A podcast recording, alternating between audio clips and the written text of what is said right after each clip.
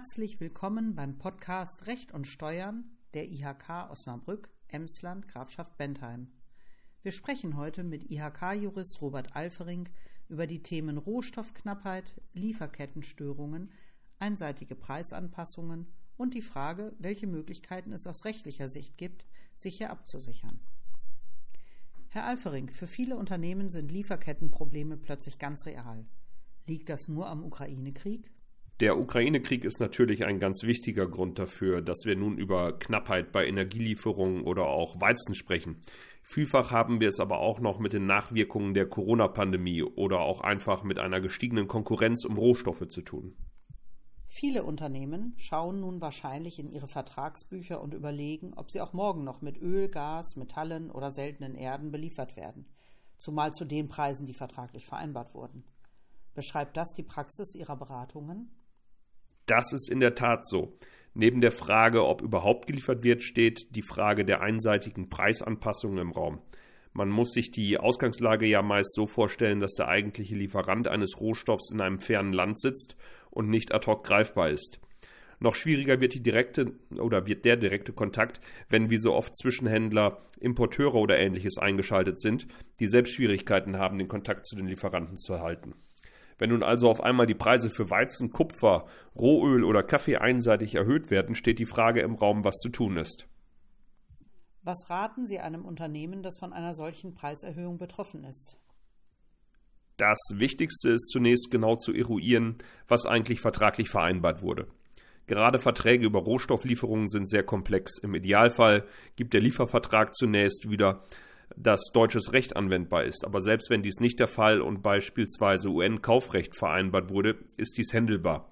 Schwieriger, aber ehrlich gesagt auch selten, ist, dass das Recht des Lieferantenlandes vereinbart wird. Ist das anwendbare Recht festgestellt, gilt es nun zu schauen, was der Vertrag zum vereinbarten Preis besagt. Haben die Vertragspartner für die Lieferung einen Festpreis oder einen festen Einheitspreis vereinbart, so ist dieser grundsätzlich erst einmal vorrangig, auch im Hinblick auf den allgemeinen Rechtsgrundsatz, dass der Verkäufer das allgemeine Beschaffenheitsrisiko tragen muss. Dennoch sind Spezialregelungen möglich.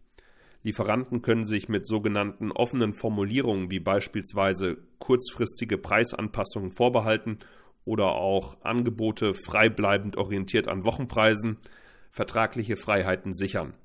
Denkbar ist auch eine dynamische Anpassung an eine wöchentlich oder monatlich aktualisierte Preisliste. Hier kommt es immer auf die genaue Formulierung an. Ansonsten läuft der Verwender der Vertragsformulierung Gefahr, dass diese als intransparent gilt und gerichtlich als unwirksam eingestuft werden könnte. Deshalb ist hier Genauigkeit sehr wichtig. Und dann ist da auch noch das große Feld der Preisanpassungsklauseln. Preisanpassungsklauseln? Wie können die hier Rechtsklarheit bringen? Viele Lieferanten greifen auf Preisanpassungs- oder Preisgleitklauseln zurück. Mit diesen wird vertraglich geregelt, dass eine automatische prozentuale Anpassung der aktuellen Lieferpreise oft in Verknüpfung mit einem konkreten Preisindex ausgelöst wird. Eine denkbare Formulierung im Vertrag wäre hier beispielsweise erhöhen oder vermindern sich nach Vertragsschluss die aufgeführten Einkaufspreise zum Zeitpunkt der Abrechnung nach dem unten aufgeführten Preisindex um mehr als 20 Prozent, wobei die 20 Prozent hier mal als Beispiel herangezogen werden.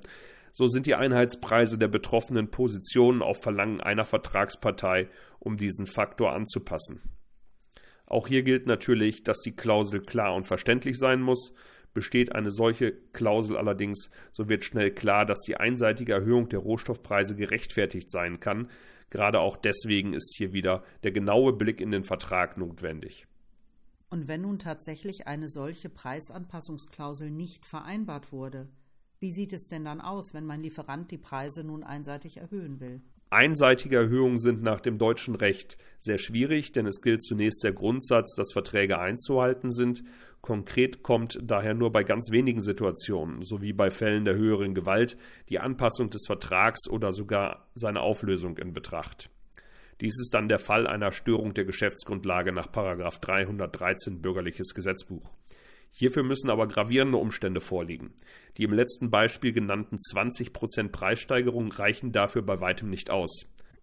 Haben die Parteien nur ein Kaufrecht vereinbart, sind sogar sehr hohe Preissteigerungen von 150 bis 200 Prozent erforderlich, um eine Loslösung vom Vertrag zu ermöglichen. Als Fazit höre ich daraus, dass eine vertragliche Regelung im Vorfeld nicht nur sinnvoll, sondern sogar notwendig ist. Das ist richtig, aber auch dann heißt Recht haben nicht gleich Recht bekommen. Das heißt, dass man im Streitfalle versuchen muss, den eigenen Anspruch gerichtlich durchzusetzen. Neben den üblichen Gerichtsverfahren sehen viele Verträge zudem gesonderte Schiedsgerichtsverfahren vor. Hier muss man genau im Vertrag nachschauen, was hier geregelt ist. Letzteres kann aber von Vorteil sein, weil auf diesem Wege schnell und auch möglichst kostensparend Rechtssicherheit geschaffen wird. Herr Alfering, vielen Dank für das Gespräch. Sehr gerne.